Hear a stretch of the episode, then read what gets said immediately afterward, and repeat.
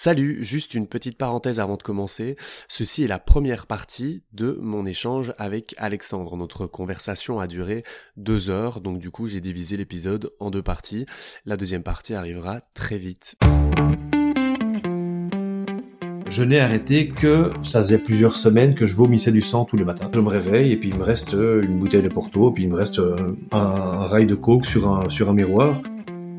Vers 8 ans, je bois la moitié d'un verre de Porto de ma mère et je me souviens déjà de cette première montée d'alcool et cette première chaleur. J'ai ressenti un petit, une sorte de plaisir. Tout petit peu plus tard, 16 ans et demi, 17 ans, il y avait une discothèque à Waterloo et tous les vendredis, on se murgeait la gueule.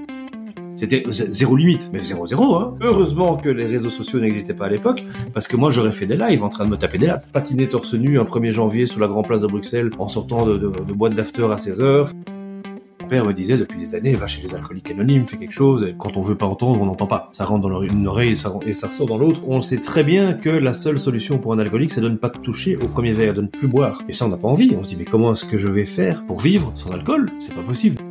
Et là, je sens que ça va pas du tout, que je tremble, que mon corps n'est pas bien, je vais de nouveau aux toilettes, je vomis de nouveau du sang. Et, là, je sens que c'est le, c'est le moment de, de se donner de l'énergie pour se rendre à l'hôpital.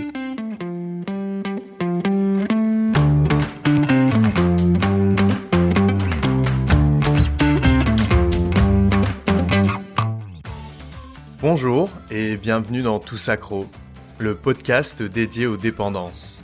Je m'appelle Gabriel, je suis freelance et créateur de contenu sur les addictions. À 19 ans, je suis tombé le nez dans la cocaïne et je suis resté accroché à cette substance pendant 7 années de ma vie. Aujourd'hui, j'ai dit au revoir à ce produit et je pratique l'abstinence depuis 2019.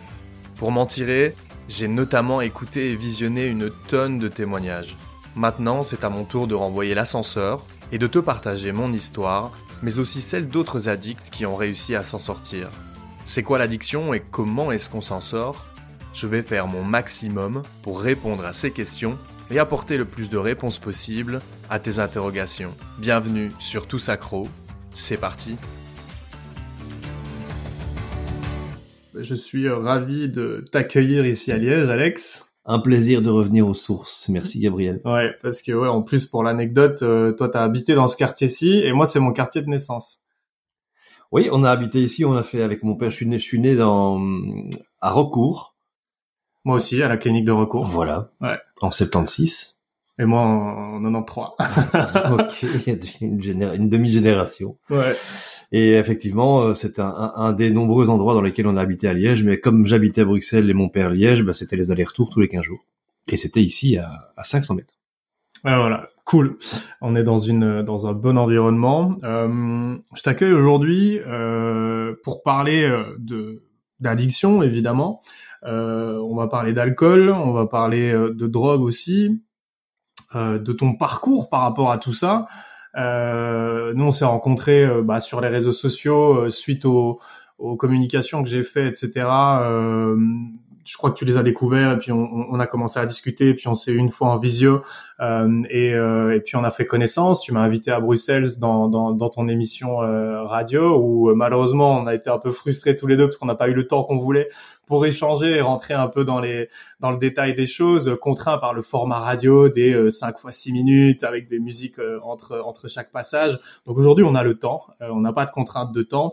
Euh, on va pas parler essentiellement de moi, mais plutôt de toi. Et moi, j'interviendrai pour rebondir avec des choses que moi-même j'ai vécues, même si on n'a pas les mêmes, on n'a pas eu les mêmes consommations, pas sur la même durée, etc. On a de toute façon, tous les addicts sont différents, mais euh, entre addicts, on a évidemment plein de choses à, à, à, se raconter et on a vécu des choses. Euh, il y a énormément de choses qu'on ressent et, et qu'on a vécu euh, qu'on a vécu en commun. tu me disais juste avant qu'on démarre que tu as arrivé d'ici une dizaine de jours à ta neuvième année d'abstinence par rapport à l'alcool. On reviendra par la suite pour le, les autres consommations. Euh, Aujourd'hui, euh, tu es euh, coach euh, et tu aides des personnes qui veulent arrêter ou réduire ou limiter leur consommation d'alcool. et quel âge, quel âge est-ce que tu as aujourd'hui?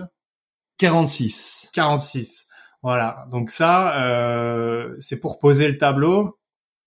Ce que je veux bien, c'est que, que pour commencer, tu me tu me donnes ta définition euh, d'abord de l'alcool et puis après, euh, dans la continuité, euh, ta définition de l'addiction. Ma définition de l'alcool ou de l'alcoolisme?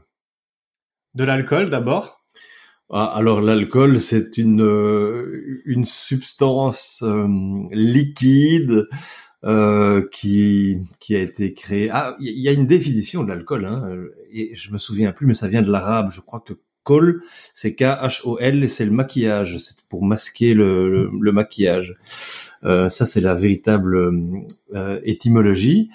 Euh, L'alcool, c'est une substance qui est bonne pour 85% de la population, qui est néfaste pour 15% et excessivement mauvaise pour 7%.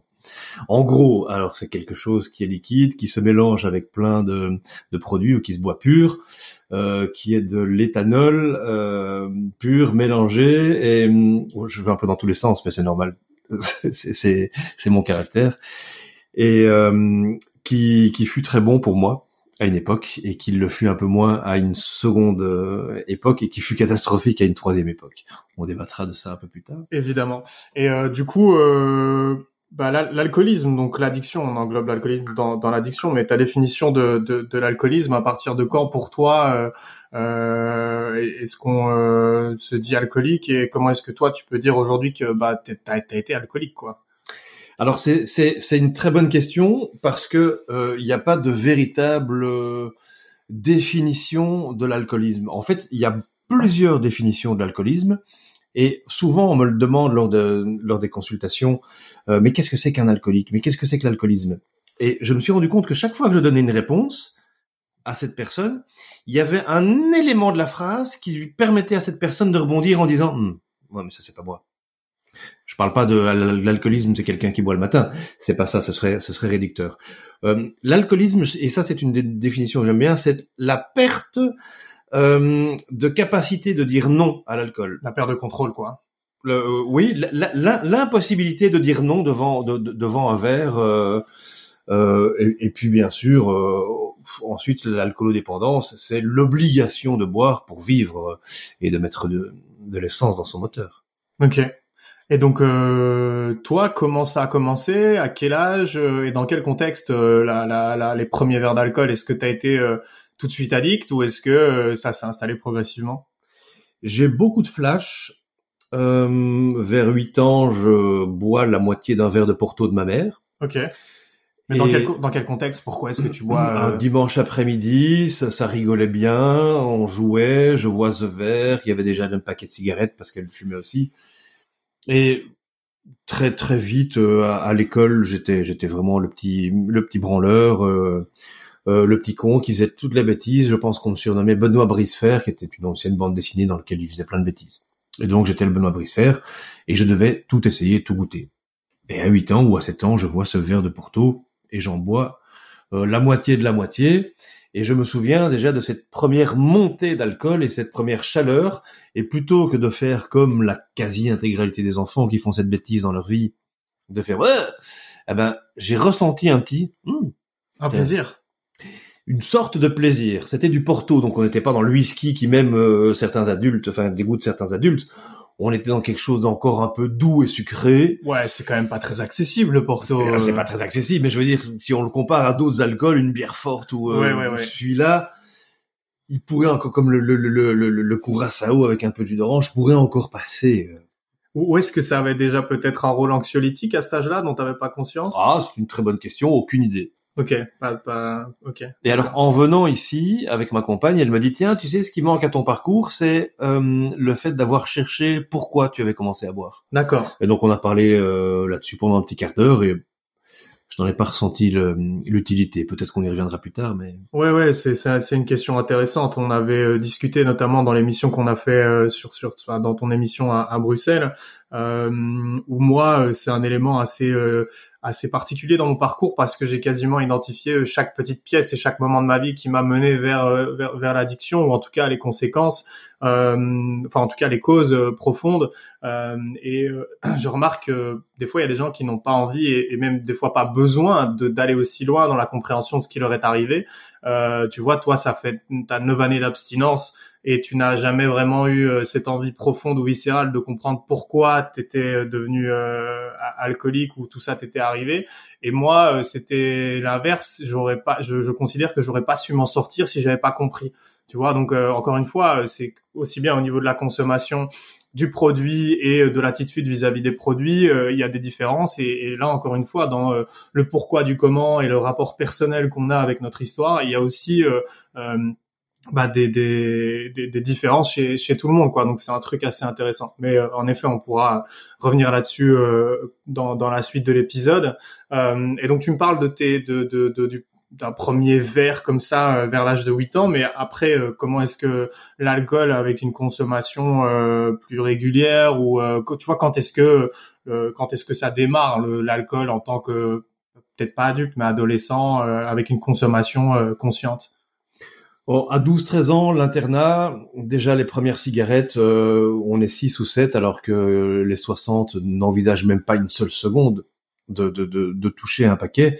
Et moi je crapote euh, donc déjà tout de suite il y a un attrait pour les trucs dégueulasses crades euh, qui font de l'effet qui permettent de faire le cool. Et l'alcool est arrivé vers 15-16 ans euh, dans un, autre internat à Braine-l'Alleud c'était quelques bières le midi quand on séchait les cours et encore c'était pour faire le malin et, avec des pétards aussi et un tout petit peu plus tard 16 ans et demi 17 ans il y avait une discothèque à Waterloo qui s'appelle le Sinatra et tous les vendredis, on se retrouvait au Sinatra. Et tous les vendredis, on se murgeait la gueule. Donc il n'y a pas eu, comme je dirais souvent, il n'y a pas eu de round d'observation. Ouais. Il n'y a pas eu de moment où je me suis dit bon allez, ce sera deux verres et puis la semaine la semaine d'après c'était trois. Non non, la première fois ça a tout de suite été une demi bouteille de whisky, mais quand on boit jamais c'est quelque chose de gigantesque. Et puis les vendredis qui, sont, qui, qui, qui, qui en sont suivis, euh, c'était tout le temps le plus possible avec le peu d'argent en poche. Euh, donc c'était à la débrouille, soit on piquait les bouteilles, soit on, on, piquait les verres que les gens laissaient à droite à gauche, mais c'était toujours dans la recherche de l'ivresse rapide, euh, intense.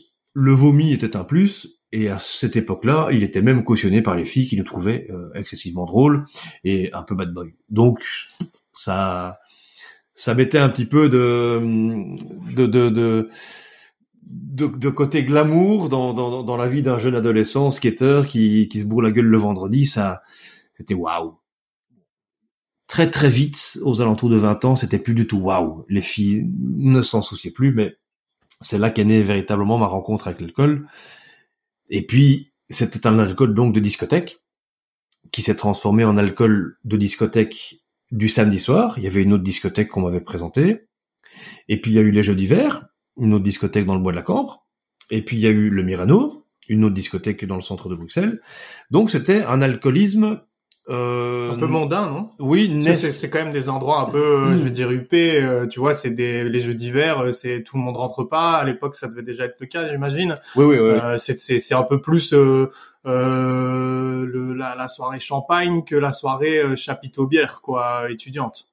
Oui, mais sauf qu'il y avait le même degré d'alcool euh, dans mon sang. Oui, non, mais c'est juste pour donner un contexte un peu de l'environnement, parce que toi, tu cites des noms, et comme je sais qu'il y a une, bonne partie de l'audience qui va être française aussi, les Belges connaissent, mais les Français, c'est pour situer un petit peu le, le, contexte euh, de, de, du type d'endroit. Et Braine-l'Alleud, c'est euh, le Brabant. Euh, en... Brabant wallon, relativement BCBG, voilà, c'est ça. relativement prout prout ma chère. Ouais.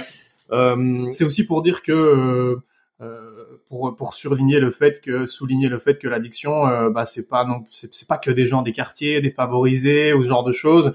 Euh, on y reviendra peut-être après mais toi il me semble que t'as pas grandi dans une famille défavorisée plutôt euh, plutôt euh, correcte voire aisée. Oui voilà assez bourgeoise oui. et donc c'est pour montrer que l'addiction n'est pas n'est pas n'est pas que quelque chose réservé à une partie de la société et qu'en fait on peut retrouver euh, ce, ce, genre de comportement ou ce genre de maladie à, à, tous les étages. Donc du coup, euh, toi tu découvres donc tu découvres l'alcool euh, dans, dans, les boîtes et puis après bah forcément tu rencontres des gens qui vont dans les boîtes et qui vont à des soirées et qui te font certainement rentrer euh, dans une deuxième, troisième soirée, des endroits où tu établis un peu dans ton domicile où tu j'imagine que tu devais devenir quelqu'un peut-être en, en, voyant ton caractère en ayant discuté avec toi un peu populaire qui, qui devait rassembler ou avoir un groupe identifié, etc. Euh, et donc là, euh, c'est ce mode de vie là qui s'installe. et comment ça se passe à, côté Tu fais des études, tu commences à travailler. comment comment tout ça s'abrique Tu vois l'arrivée dans la vie de jeune adulte avec la consommation d'alcool, donc qui paraît normal puisqu'autour de toi tout le monde le fait, dans les milieux où tu vas tout le monde le fait. comment se passe la vie sociale de la journée sans alcool à ce moment-là? Bah, déjà, je rate tout à l'école. Je fais. Euh... À cause de l'alcool? Euh, Non, à cause de. Là, je suis en train d'éventuellement détecter euh, un, un, trouble déficitaire, ouais, voilà, ouais, ouais. de l'attention avec avec ou sans hyperactivité, et je fais justement dans 15 jours des tests pour savoir si je le suis ou non. Ce qui signifie que euh, le cours pour lequel j'avais de l'attention, euh, je faisais 90-95% sans étudier, et tous les autres c'était zéro. Parce que je n'avais aucune volonté de me mettre devant le cours et je décrochais après 30 secondes. Donc l'école j'ai complètement foiré, j'ai fait une quatrième secondaire puis une seconde quatrième secondaire. Et puis on m'a retiré. Et puis j'ai fait une sorte de jury central euh, et j'ai raté. Euh, parce que là j'ai commencé à boire et à sortir donc c'était pas vraiment à cause de l'alcool, mais euh, en tout cas ça a mené plus rapidement à l'alcool, qui à mon avis, euh, c'est...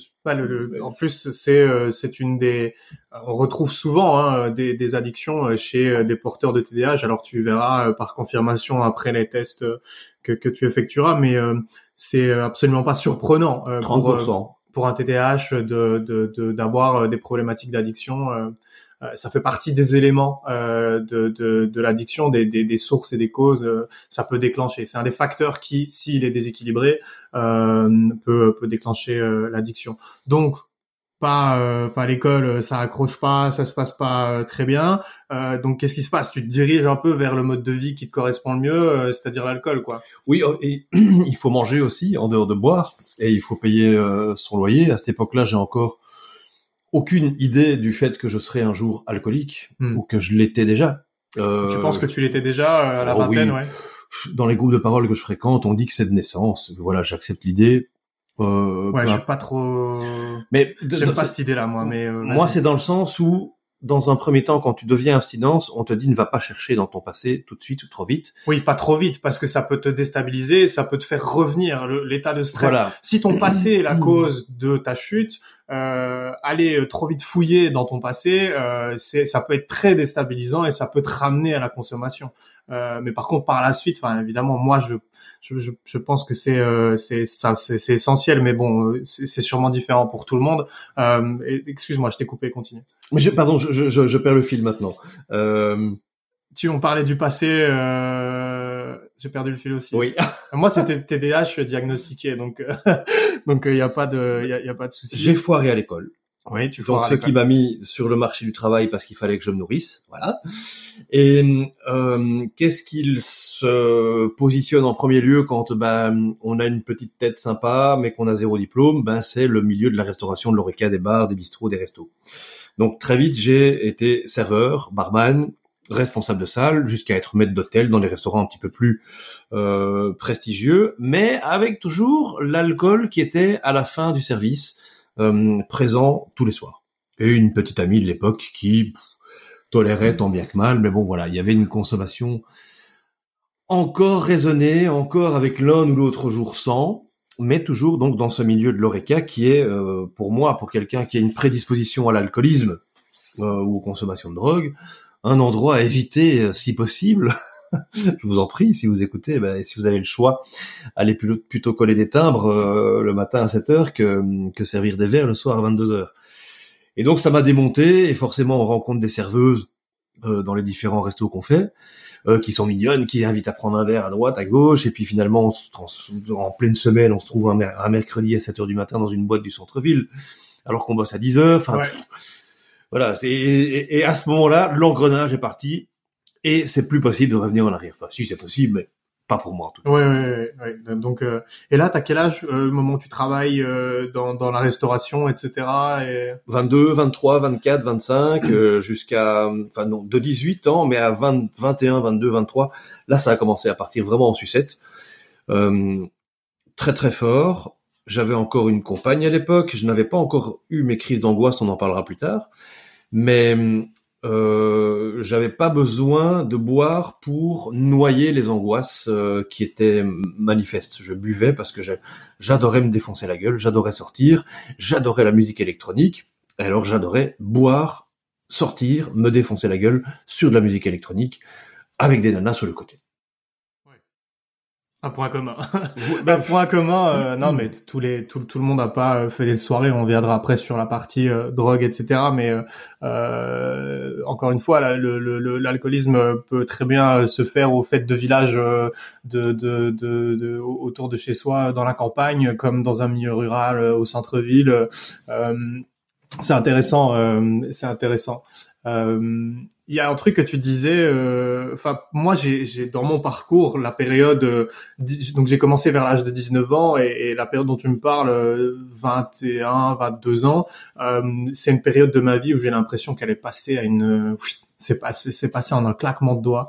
Parce que le fait d'être, tu vois moi dans la coque, la, la, coque c'est quoi, c'est au, au, plus haut de mon de, de ma période, c'est euh, le jeudi, si possible, il y a le jeudi, donc on sort. je sortais le jeudi et euh, je consommais déjà. Et puis donc du coup, le vendredi et le samedi sont des journées enfin des soirées potentielles pour reprendre de la coke. Euh, et donc après, si tu fais un, deux, trois jours de suite en dormant ou sans dormir, après il te faut au moins une semaine pour te rétablir. Et en fait, quand ça, ça dure comme ça sur le calendrier au fil du temps, le fait d'être dans l'état de défonce, d'être dans le rush où là tu perds la notion du temps, et puis après de devoir te taper la descente, les jours dans ton lit et potentiellement le travail plus la descente et tout. Euh, j'ai l'impression que c'est une période de ma vie où moi j'ai conscience qu'elle existe, j'ai des souvenirs, etc. Mais c'est un peu comme si le temps avait été distordu, tu vois. Euh, ça existe, mais euh, c'est difficilement, tu vois, c'est difficilement palpable cette époque. J'ai des flashs de, de, de ce moment-là. Je sais pas comment toi ça s'est passé. Je t'ai entendu dire que même tes 20 années de consommation d'alcool, ça avait été, ça s'était passé en, en, à une vitesse, à une vitesse folle, et que toi aussi tu avais perdu cette notion du temps. Oh, disons que euh, un, de mes chirurgiens me disait heureusement notre mémoire est très sélective et arrive à très très rapidement effacer les mauvais souvenirs. Ouais, pas tous, hein, mais ouais. Pas tous, effectivement. Quand, c'est vraiment, donc, quand on est vraiment allé trop loin, bon, cela il reste dans un coin de la tête. Mais les moyens mauvais souvenirs, en tout cas, les, toutes ces choses euh, inintéressantes au possible dont on n'a aucun souvenir, bah, elles ont été enterrées profondément, elles ne ressortiront jamais. Euh, il faut pas non plus se leurrer. Hein, dans, la fête, il y a eu quand même des excellents moments euh, qui n'ont pas été juste des moments de rire euh, à quatre inconnus dans un salon, mais qui ont été des chouettes découvertes, des chouettes rencontres, des chouettes voyages, des chouettes périples, des chouettes introspections sur la vie, des chouettes remises en question aussi, surtout à l'heure actuelle, être passé par ce, ce stade-là. Eh ben moi, si c'était à refaire, je referai quand même une, bonne partie, je pense. Euh, je ne mettrai pas tout de côté. il, y a, il y a pas mal de choses à, à prendre. Mais effectivement, il, y a, y a, un, moment où il y a eu un espace-temps où euh, je me dis, mais qu'est-ce que j'ai fait entre cette période-là et cette période-là? Et alors, je regarde des photos. On n'avait pas les réseaux sociaux à l'époque. Donc, on se prenait pas euh, en, en, photo 150 fois par semaine comme maintenant ce qui fait que j'ai peu de souvenirs de mes grosses fêtes, de mes soirées. Euh, heureusement que les réseaux sociaux n'existaient pas à l'époque, parce que moi j'aurais fait des lives en train de me taper des lattes. C'était zéro limite, mais zéro zéro. Hein. Euh, nager, euh, patiner torse nu un 1er janvier sur la grande place de Bruxelles en sortant de, boîte d'after à 16 heures, enfin des trucs dans le genre, euh, et en train de crier avec des bières dans, la, dans les complètement défoncés avec les yeux, les yeux opaques et, et la pupille dilatée. Ou sans aucune gêne, avec des gens de la famille qui passaient autour, et je les vois encore euh, avec du recul, qui me regardaient. Mais bref, effectivement, pourquoi pas dans ta question, il y a eu un espace-temps qui a fait que c'est passé très vite. Mmh. Surtout maintenant à 46 ans, il y a parfois une crise existentielle de la quarantaine où on se dit, oui, mais alors si, c'est passé tellement vite, est-ce que je serai aussi vite à 70 ans euh? Et en fait, je me rends compte que non. Ouf, les années de, de détente sans, sans dépendance, sans addiction, sans, sans, sans substance euh, illicite et nocive sont plus light et te permettent de voir la vie différemment et plus lentement et plus... Hmm. Mais par contre, quand tu as des projets qui te tiennent à cœur et que tu es repars dans une vie active, là, le temps repasse, repasse plus vite. Oui. Mais bon, c'est les bons côtés de la vie aussi. Si le temps passe vite, c'est qu'on on fait des choses intéressantes. Je, je rebondis sur ce que tu disais, puisque tu parles euh, pour la première fois de de de, de là. Tu disais de, de, que quelqu'un aurait pu te voir en train de faire des lattes euh, sur un live, etc. À quel moment est-ce que les drogues, donc bah, évidemment l'alcool est une drogue, mais quand quand on dit drogue ici entre nous, c'est la coke, l'exta, etc. À quel moment de de, de ce parcours, enfin de ton parcours, est-ce que ces choses-là arrivent? Euh, Est-ce que c'est euh, au début quand tu découvres les boîtes, euh, euh, les, les, premières boîtes à 16-17 ans Est-ce que c'est plus tard euh, dans les milieux un peu mondains, etc., comme les jeux d'hiver que tu découvres par exemple la coke Ou est-ce que c'est, tu vois, est-ce que c'est, je touche du doigt Oui, non, non, non, pas du tout, pas, pas, du tout, mais presque. Mais ça, ça a été assez rapide vers 19-20 ans au Mirano où on me dit tiens viens prendre une latte de coke et donc j'avais déjà C'est des potes à toi qui consommaient ou des gens un peu plus externes à ton ah, groupe Ah oui, totalement extérieurs, euh, mais que je connaissais, qui avaient euh, une bonne popularité. Et lui, il venait du milieu gay d'ailleurs. Il me dit, je te fais une petite latte de coke. Et alors moi, j'avais déjà bu quelques verres. Et puis, ouais, bien sûr, même pas une hésitation. Je, non, tout de suite. Ah ouais, ouais, ouais. Et tout de suite, le, le, le, coup de foudre. Euh, la, la, première latte, tu remontes et sur cette piste tournante du Mirano, je faisais la, la fermeture tous les week-ends. Ouais, bah, ouais, au début, c'est ouais. Ah ouais. Ça, c'était la découverte avec la coke. Il y a eu les extas ensuite, parce que la coke au jeu d'hiver, qui est une, une, discothèque excessivement, comme tu le disais tout à l'heure, excessivement euh, branchée BCBG, dans laquelle il y a plein de gens qui ont relativement beaucoup d'argent et plein de jolies femmes qui tournent autour.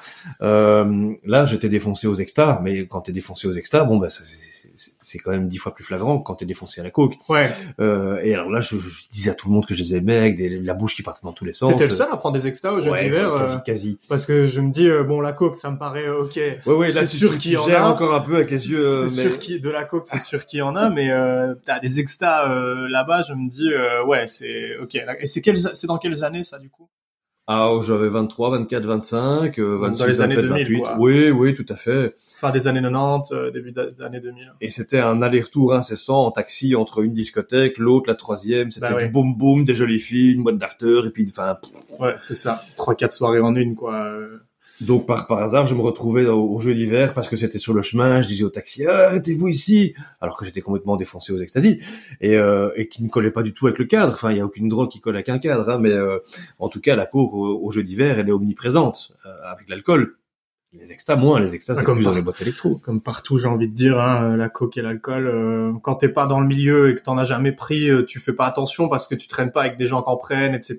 Et donc euh, tu ne tu ne réalises pas. Mais euh, une fois que t'en as pris, euh, moi si je vais dans un bar aujourd'hui, euh, ça, ça, dans, dans le café à, à 100 mètres de chez moi, un jour je vais boire un verre, je vais aux toilettes, je vois de la poudre à côté des, des, des- de la cuvette des WC et directement je comprends, tu vois, je, je, je descends mon doigt, je prends, euh, je ramasse une paillette euh, entre mes entre mon index et mon pouce, j'écrase et je sens l'odeur du kérosène, quoi. Donc dans un café où euh, c'est des petits vieux qui vont, euh, tu vois, boire leur bière et, et leur café et manger un bout à midi, il y avait de la coke, quoi, tu vois.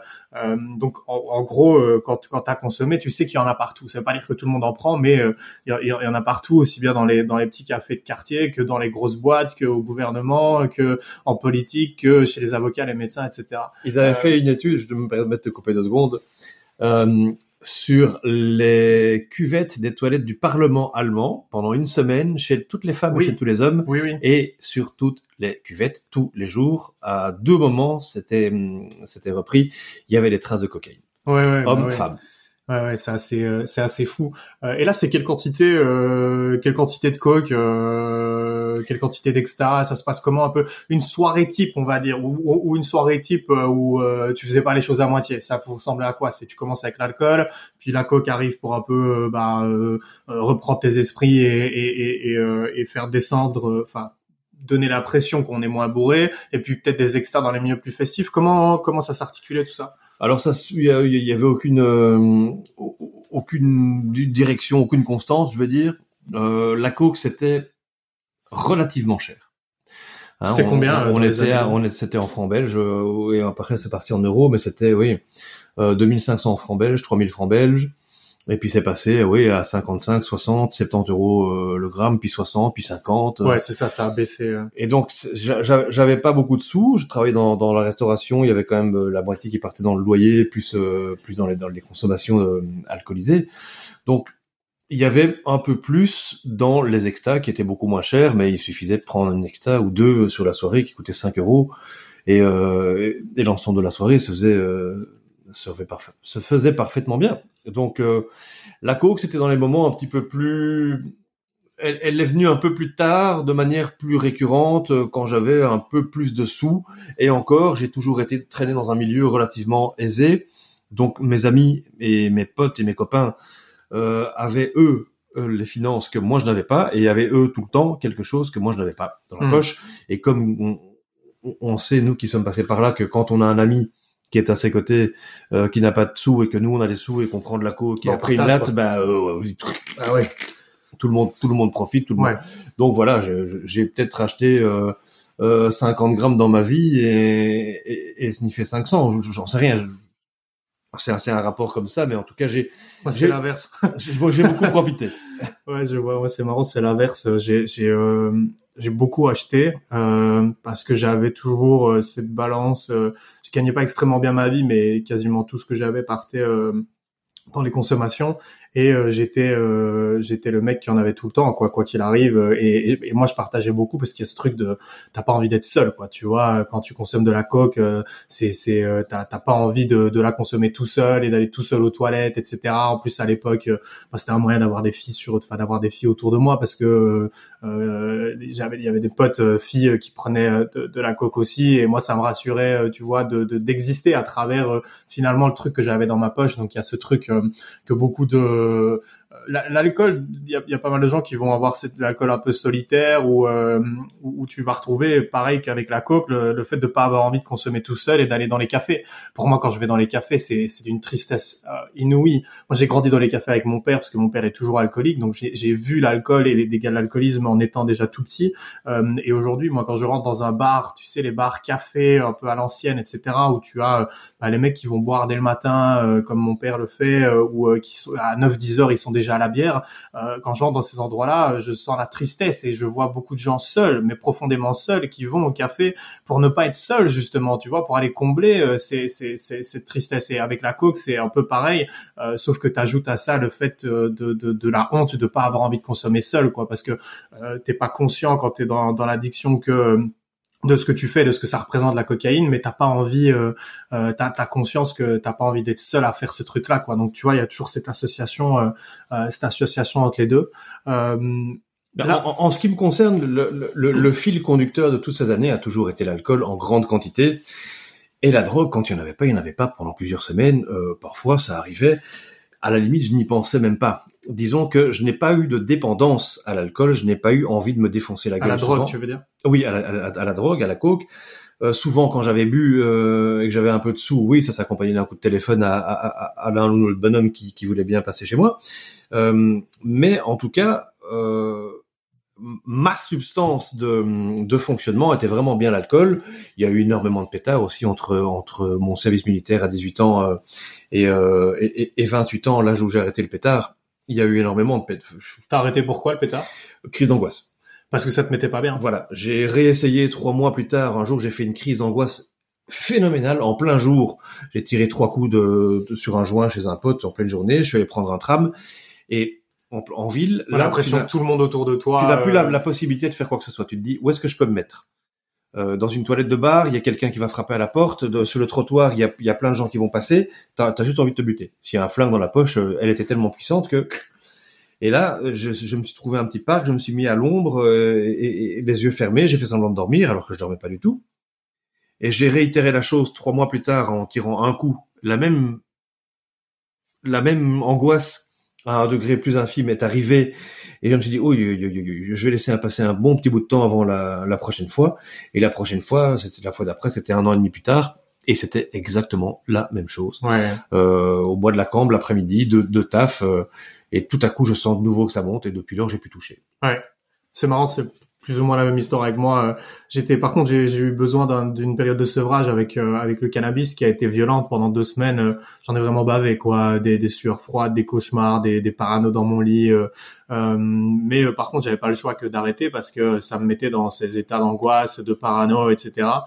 Euh, et euh, je, je soupçonne, euh, j'ai jamais vraiment eu la réponse du pourquoi du comment. Elle serait intéressant de demander à un médecin un jour pourquoi, mais euh, avec les récentes lectures que j'ai que j'ai que j'ai faites, etc. Euh, je soupçonne euh, une, une, une sorte d'activation inflammatoire, Euh, c'est-à-dire que le, le, le, le THC activerait une certaine inflammation qui euh, euh, par par un effet euh, peut-être cumulé avec d'autres d'autres choses.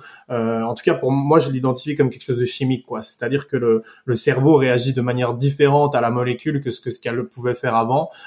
et je, je, par exemple, quand je fume aujourd'hui, à la place, si je fumais aujourd'hui, à la place de me sentir apaisé et défoncé, je vais me sentir euh, inflamme, je, je, vais sentir une réaction inflammatoire, c'est-à-dire j'ai des, des, endroits euh, de, où j'ai de temps en temps des petites douleurs musculaires ou euh, tu vois si j'ai une blessure, ben, je vais sentir une, une comme comme une exacerbation, comme comme si l'inflammation à, un niveau local était exacerbée.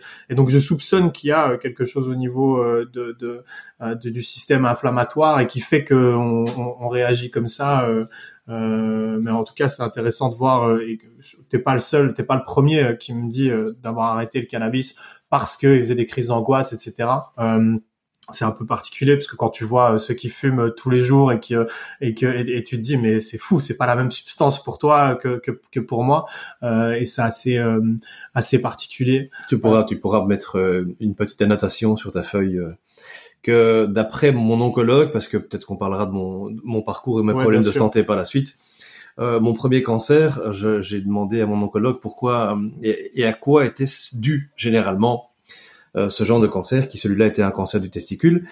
Euh, il m'a dit, alors il y a deux choses pour les hommes, forcément, c'est le cannabis ou les pesticides. D'accord. Voilà, ça c'est les deux grands et c'est à 65 70 euh... Mais dans le cannabis, c'est quoi? C'est le THC ou les substances toxiques qu'on met dessus euh... oui, peut-être pas le THC mais euh, en tout cas le, cannabis euh, Ouais, parce que dans sur le cannabis, il, te tape des trucs dégueulasses dessus pour euh, que les effets soient de plus en plus forts. à la tienne, je me permets de, de, faire un petit bruit de verre et de bouteille. Euh, à ton nous sommes au kombucha. À ton aise. Euh, donc là, on arrive, on est arrivé vers la période de la de la trentaine d'années. Euh, je sais que tu as arrêté euh, vers l'âge de, de 37, 37, 36, 37, 38 ans. Euh, comment ça se passe de la trentaine euh, jusqu'à, on va arriver vers l'arrêt, vers le déclic, mais comment ça se passe euh, euh, est-ce que c'est la même chose finalement de 30 à 37 ou bien est-ce qu'il y a des étapes, euh, tu vois, est-ce que tu vas de plus en plus loin dans l'alcool, euh, ta vie, ton travail, comment est-ce que ça évolue, est-ce que tu sors toujours aux mêmes endroits, les mêmes potes, etc. Comment ça se passe? Il y a une gradation effectivement dans, dans, dans l'alcool qui devient effectivement à ce moment-là journalier. Euh, c'est pas à, partir de quel âge ça devient journalier? Après combien d'années de consommation? Euh, Bonne question. Je, je, sais pas. Non, je pourrais pas dire. Et étant donné que j'étais encore de temps en temps dans la restauration, euh, il, ouais, ouais. il, y avait de toute façon au moins 3, 4, 5 bières. C'était un, c'était un strict minimum. Et je continue donc à, à, travailler à droite à gauche. J'ai un seul diplôme euh, à l'époque, à 19 ans, que j'ai eu à 19 ans, 20 ans. C'est un diplôme de comédien. Donc ma vie a toujours été articulée, articulée entre la restauration, euh, quelques petits boulots de comédien, c'est-à-dire quelques tournages, quelques pubs télé, euh, quelques animations à la con déguisées en, pingouin à droite à gauche, euh, qui sont des boulots qui sont donnés à des personnes qui savent faire le pingouin à droite à gauche. Voilà. Et souvent c'est même relativement bien payé, genre 300-400 balles la journée. Donc je prenais ce genre de conneries. Et j'étais aussi animateur radio, mais arrivé à l'émission après après Bleu, euh, c'est toujours plus délicat de commencer à articuler et de se souvenir de, de, quel invité va arriver après. Donc là, je me suis un petit peu euh, dévié de cette trajectoire. Et sur cette trentaine d'années, euh, lors de la trentaine d'années, ben, j'avais toujours des petits boulots dans l'oreca, toujours des petits boulots de comédien, et de plus en plus d'alcool euh, au quotidien, et de plus en plus tôt dans la journée, et de plus en plus présent, et de plus en plus obligatoire à ma survie. Alors là, au début, on ne se l'avoue pas. Qu'est-ce que tu appelles obligatoire à ta survie? Euh, bah, C'est-à-dire que pour éviter certains tremblements, on se sent obligé de commencer à boire une bière euh, euh, dès que possible ou un verre de vin. Euh, c'est conscient à ce moment-là? Pour aller mieux. Oui et non. Oui, c'est conscient dans le sens où je me disais, ouais, bon, ok, il est 10 heures, je vais aller prendre un verre, mais euh, c'est pas oh, qu'est-ce que je fais? Mais ma vie est horrible pourquoi est-ce que je vais? Non non non. Là c'était encore enfoui euh... en fait ouais. oui oui, oui c'était un mode de fonctionnement. Voilà je me lavais les dents enfin même si je me les lavais pas tous les jours d'ailleurs. Mais euh, euh, ça, ça, faisait partie du je mets mes chaussures et je prends un verre et je démarre. Quoi que je fasse je démarrais avec un verre.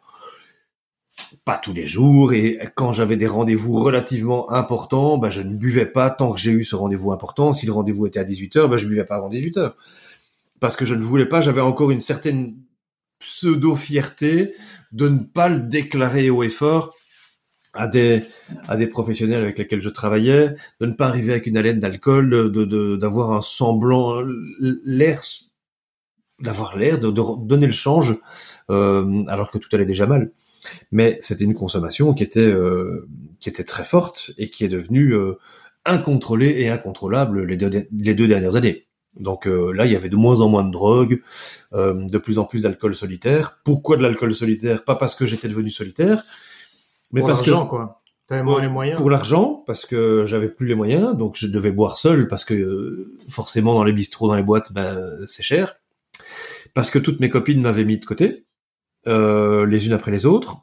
Pas spécialement parce que je picolais trop, mais parce que je foutais rien, parce que je picolais trop. Mhm. Sur sur tout ça.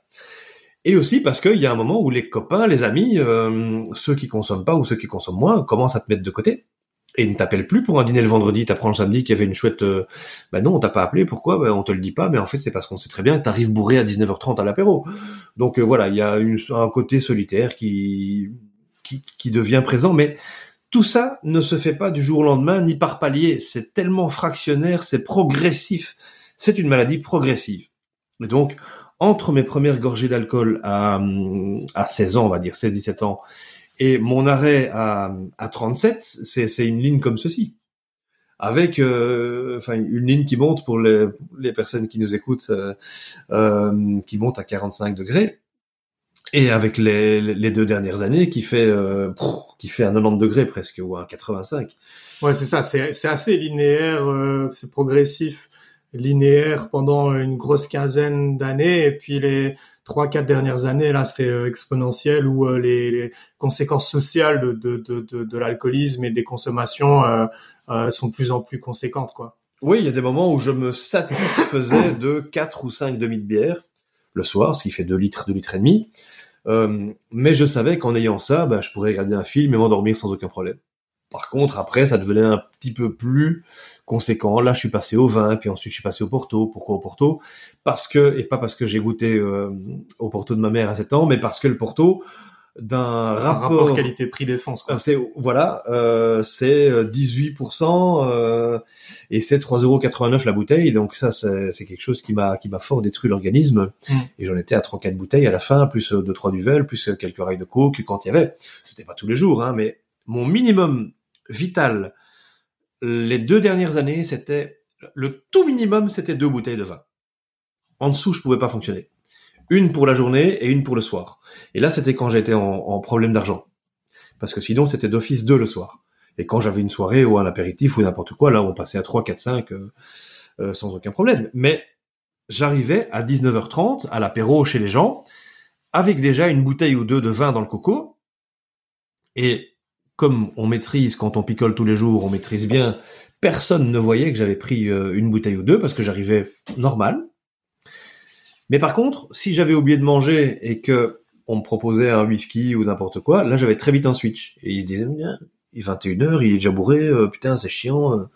En fait, c'était la face visible de l'iceberg, mais la face cachée, c'était de la solitude triste, euh, en recherche de boulot, en pensant que ça irait mieux le lendemain, mais en ne pensant qu'à une seule chose, c'est comment je vais faire pour me payer ma ration de euh, d'éthanol quotidienne, euh, parce que c'était ma, ma raison de vivre. Ouais, ça devient une obsession, quoi.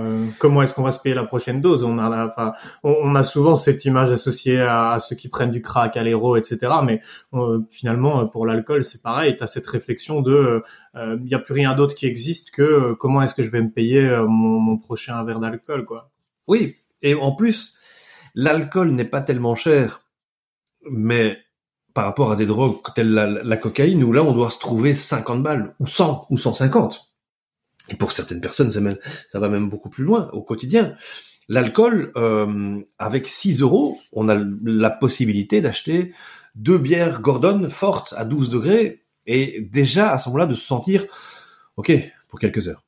Donc c'était, je vais pas dire l'horreur pour trouver de l'argent, mais si quand même. Et ça a été taper tous les potes, toute la toute la famille, tout, enfin revendre des bouquins, euh, taxer à droite à gauche. je ne parle pas des larcins et, et, et même euh, les, les, petites techniques connues qui étaient bah, tous les bistrots des environs, des alentours, ben, quand j'avais de l'argent, j'y allais, je mettais des verres et tout ça, donc j'étais le mec sympa. Et quand j'avais pas d'argent, ben, ils le savent, et j'y je te payerai demain. Et parfois, j'étais tellement gêné de pas avoir payé le lendemain que je revenais le lendemain, je buvais et je faisais semblant de donner un coup de téléphone, je me barrais. Ça, c'est une des choses.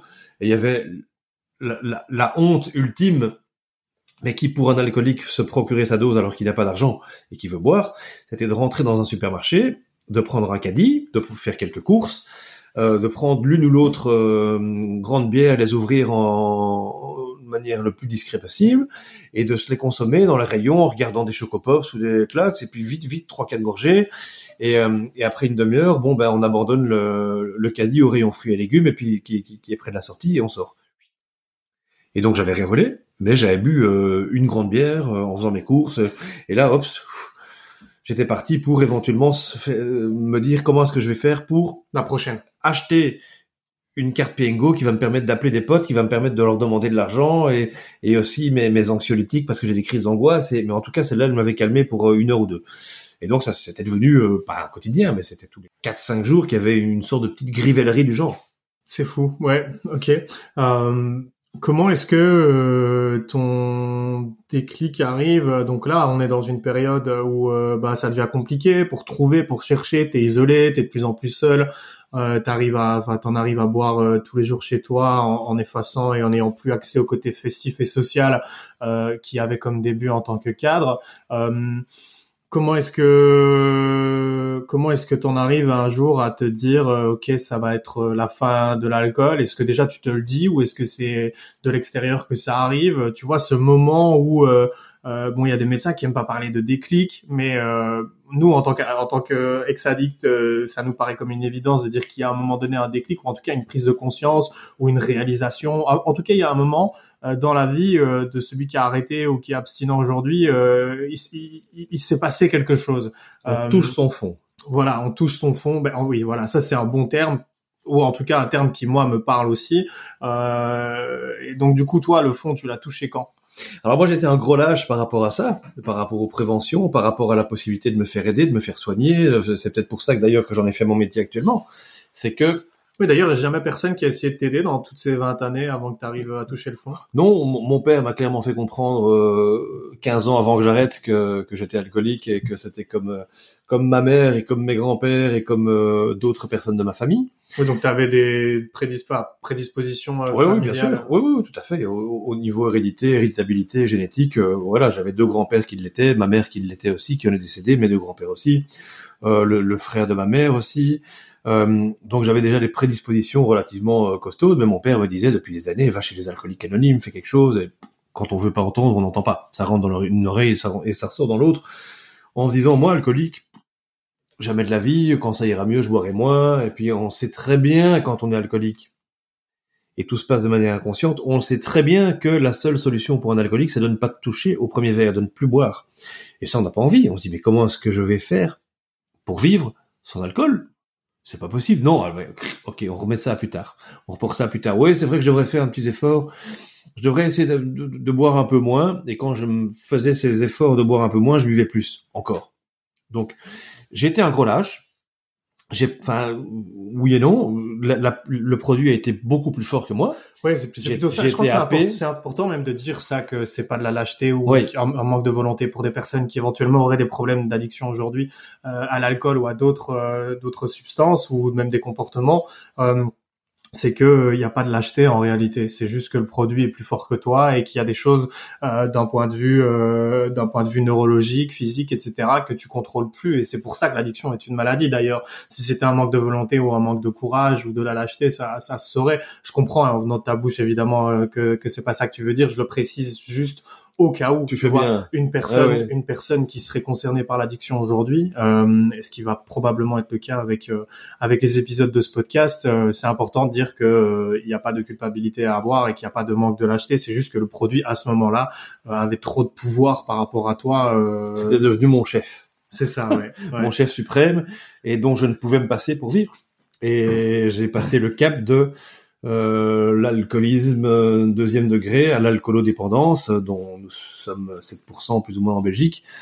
Et moi, je suis encore allé euh, plus loin dans le sens où c'était presque la mort, parce que euh, je n'ai arrêté que euh, ça faisait plusieurs semaines que je vomissais du sang tous les matins. Ouais, t'avais des dégâts physiques qui commençaient à être visibles. Oui, oui, oui, oui, terrible, qui n'étaient pas spécialement visibles. D'ailleurs, j'ai retrouvé une. Non, mais une... tu les voyais, enfin, ça devenait matériel, quoi. Oui, euh, mais j'étais le seul à le voir. Oui, c'est ça. Euh, C'était parce que sur d'autres personnes qui consomment énormément, on peut voir le blanc de l'œil jaune, euh, l'œil en permanence rouge, Même le teint de la peau, de la, du foie, de la jaunisse, tout, euh, tout des à fait, bucéroses, des ouais. trous dans la peau, des. Pff, moi, j'avais, j'avais rien, j'avais ou- ou presque rien.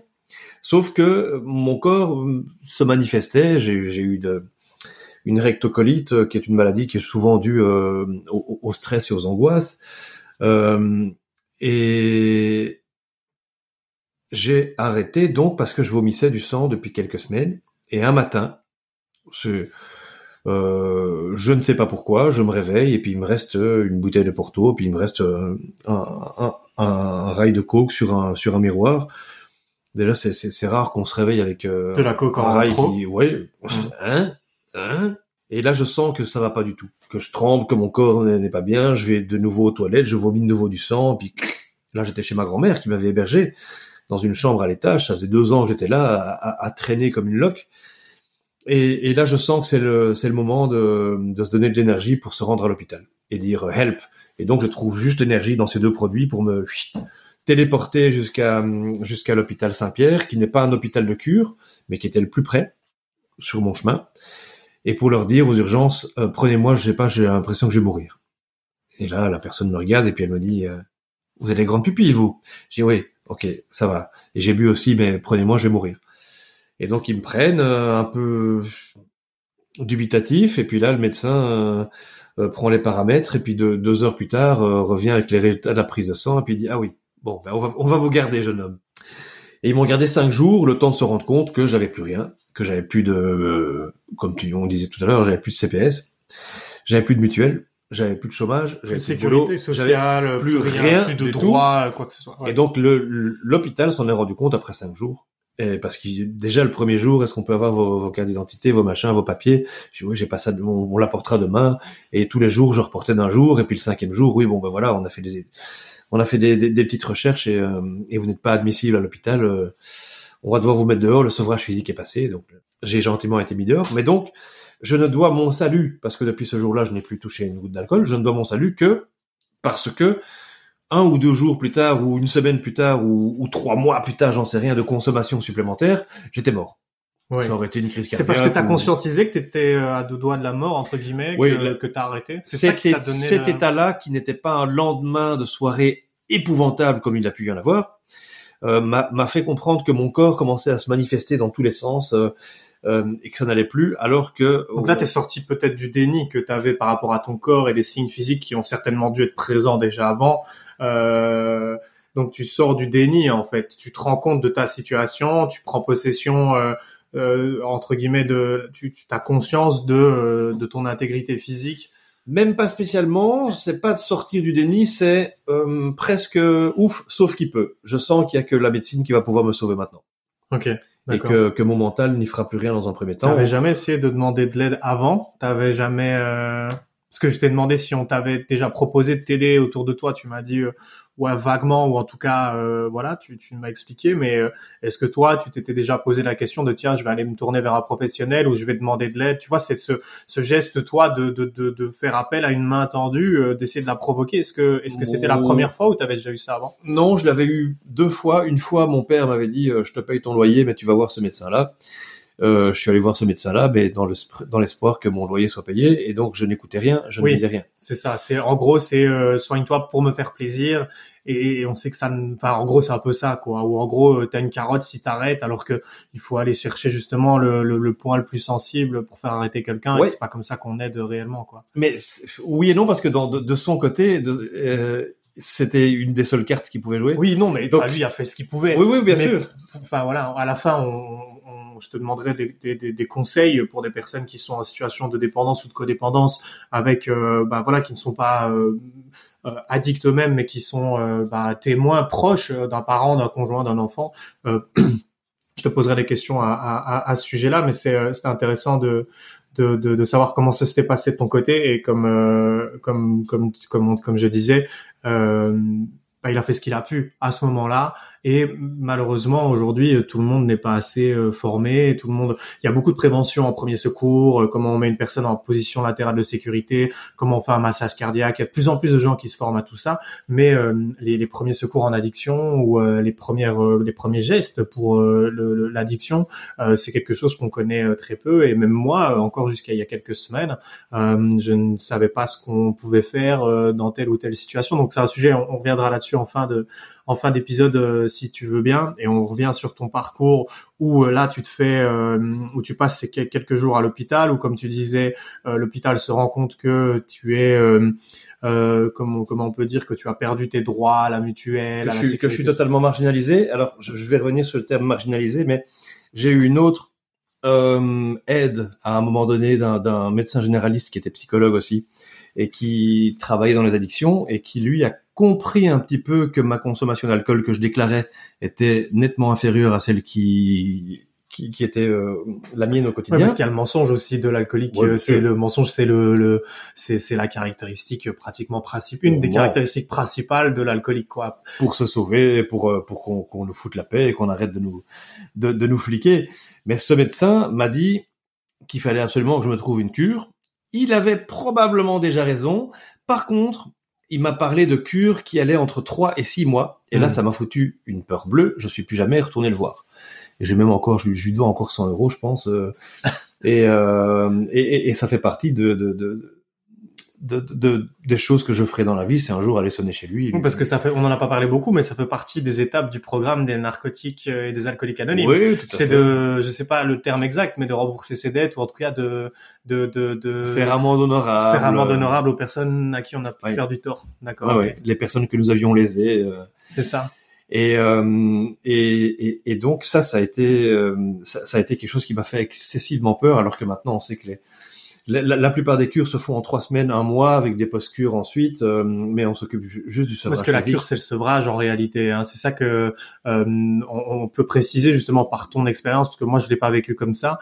Euh, j'ai pas été accompagné, j'ai pas été, euh, enfin voilà, j'ai, mon sevrage a été un peu sec du jour au lendemain. J'ai décidé que j'arrêtais. mais quand on parle de cure, pour un peu déstigmatiser cette histoire de cure, c'est que comme toi, ça t'a fait peur qu'on dise trois à six mois. Mais qu'est-ce qui se passe? Je vais aller chez les fous. Enfin, plein de représentations de, de la psychiatrie et de l'hôpital psychiatrique qui peuvent arriver parce qu'on on est aussi mal éduqué là-dessus et on sait, on connaît pas exactement le, le rôle de, de toutes ces euh, structures et, et médecins. Euh, ce qui est important de dire, c'est que l'objectif quand on veut arrêter, c'est le sevrage physique dans un premier temps. Et ce qui est important après, ça va être l'accompagnement sur la durée, l'accompagnement de fond pour soutenir la personne, pour l'accompagner, pour aller traiter les problèmes, les racines justement et les causes, si, si la personne en ressent le besoin. Euh, et de déstigmatiser cette histoire du euh, de, de, de, de, la cure qui finalement n'est pas une cure de désintoxication, mais qui est plutôt un sevrage, euh, un sevrage physique, parce que c'est ça le plus important quand on est quand on est sevré. Quand moi j'ai arrêté la coke, quand j'ai arrêté le cannabis, quand j'ai arrêté de consommer, on récupère une clarté d'esprit, et je pense que tu peux en témoigner aussi. On récupère une clarté d'esprit sur le monde, sur la vie, sur sur sur sur le monde qui nous entoure. C'est un peu comme si on vivait dans les nuages, et puis qu'à un moment donné, voilà, le ciel s'éclaircit et on a beaucoup plus de facilité à euh, réaccrocher, enfin à raccrocher le wagon et à, et à recommencer, euh, à recommencer à vivre. Euh, On n'aurait pas été capable de parler comme ça à l'époque. Hein. eh ben peut-être pas, mais ouais bon bref, je, je, ouais je pourrais, je pourrais partir pendant pendant des heures là-dessus. moi je, je, trouve que je, je, je n'avais pas la peut-être pas 100% de mes capacités quand j'étais sous coke ou sous sous alcool. Sous alcool c'est sûr que non. Mais par contre, moi, sur cocaïne, euh, je, je, fais partie de ces gens euh, qui n'écrivaient pas et qui ne disaient pas de la merde sous cocaïne. C'est, tu vois ce que je veux dire? Oui, mais je parlais à jeun. Ah, jeun. À la période où on consommait et quand on était à jeun. Ah oui, non. Comme maintenant, on n'aurait pas été, comme on, était lobotomisé. Non, non, non, c'est clair. Ah oui, non, à ce niveau-là, oui, ah, non, ça, ça, ça c'est clair. Euh... Ben non, pas du tout, pas du tout, pas du tout. euh, et donc, on en revient à ton parcours et à cette, à cette, à ce moment euh, charnière où euh, tu, tu, tu, voilà, tu, tu, la, la pression, euh, enfin, le fait de réaliser que tu as les problèmes de santé euh, faut que t'arrêtes. Comment ça se passe après? Euh, T'arrêtes, oui, d'accord, ok, mais qu'est-ce qu'est-ce qui se passe? Tu vois, une fois que tu as ce sevrage physique euh, fait, euh, qu'en est-il du, du, du, du, du sevrage psychologique Tu vois, qu'en est-il de cette envie de reconsommer euh, Parce que c'est c'est c'est un bon levier, c'est c'est une c'est c'est une bonne chose de ne plus avoir physiquement envie d'un produit. Euh, et surtout pour l'alcool, moi c'est un truc que j'ai pas beaucoup connu. Figure-toi avec la cocaïne, ce, ce manque physique d'un produit, la, la coke, l'MDMA euh, et même l'alcool. Moi, tu vois, j'ai consommé beaucoup beaucoup beaucoup d'alcool associé en polyconsommation avec de la coke et de l'MDMA, etc. et du tabac. Euh, mais j'ai jamais été dépendant à l'alcool. Enfin, genre euh, aujourd'hui, j'en bois pas pour différentes raisons. On, on, reviendra sûrement dessus ensemble avec ton, ton, ton, ton ta propre situation aujourd'hui. Euh, j'ai pas connu. Euh, j'ai été addict pendant euh, sept ans et c'est un peu fou même des fois pour quelqu'un qui ne comprendrait pas ou connaîtrait pas bien les addictions de se dire euh, j'ai été addict à la coke pendant sept ans, euh, mais j'ai jamais connu la dépendance physique. Alors que l'alcool, c'est quasiment, enfin c'est une grosse partie de, de d'addiction de, de, et de dépendance physique. donc toi, tu règles entre guillemets cette partie-là de avec le sevrage et l'arrêt de l'alcool, mais comment ça se passe après? Euh, Tu vois les 1, 2, 3, 4, 5 mois, comment tu fais pour tenir? Quels outils tu mets en place pour euh, ne pas replonger? Comment tu te sens à ce moment-là? Tu vois, c'est quoi un peu les, étapes vers euh, vers la suite euh, du parcours? Mais alors, euh, je vais revenir juste sur un petit point. Effectivement, le plus important dans une cure, c'est pas la cure et d'accepter d'aller en cure, c'est la pré-cure. C'est de se de, de, se préoccuper de ce qu'on va faire en sortant de cette cure, qui effectivement euh, est un moment qu'on passe euh, pour une durée X ou Y euh, pour se sevrer du produit avec des médecins, des médicaments et entouré dans un contexte avec des psychologues. Merci d'avoir écouté ce podcast. Je suis vraiment intéressé d'avoir ton avis sur ce que tu viens d'écouter. C'est important pour moi de comprendre quel type de contenu tu aimes pour créer le format que tu préfères. Par exemple, dis-moi ce que tu as pensé de la longueur de cet échange ou encore des sujets dont on a parlé. Pour me donner ton avis, tu peux venir me retrouver sur la messagerie du compte Instagram Tous Accro. En t'abonnant sur Insta, tu découvriras aussi les coulisses du projet et seras averti de la sortie des prochains épisodes. C'était Gabriel et je te dis à la semaine prochaine.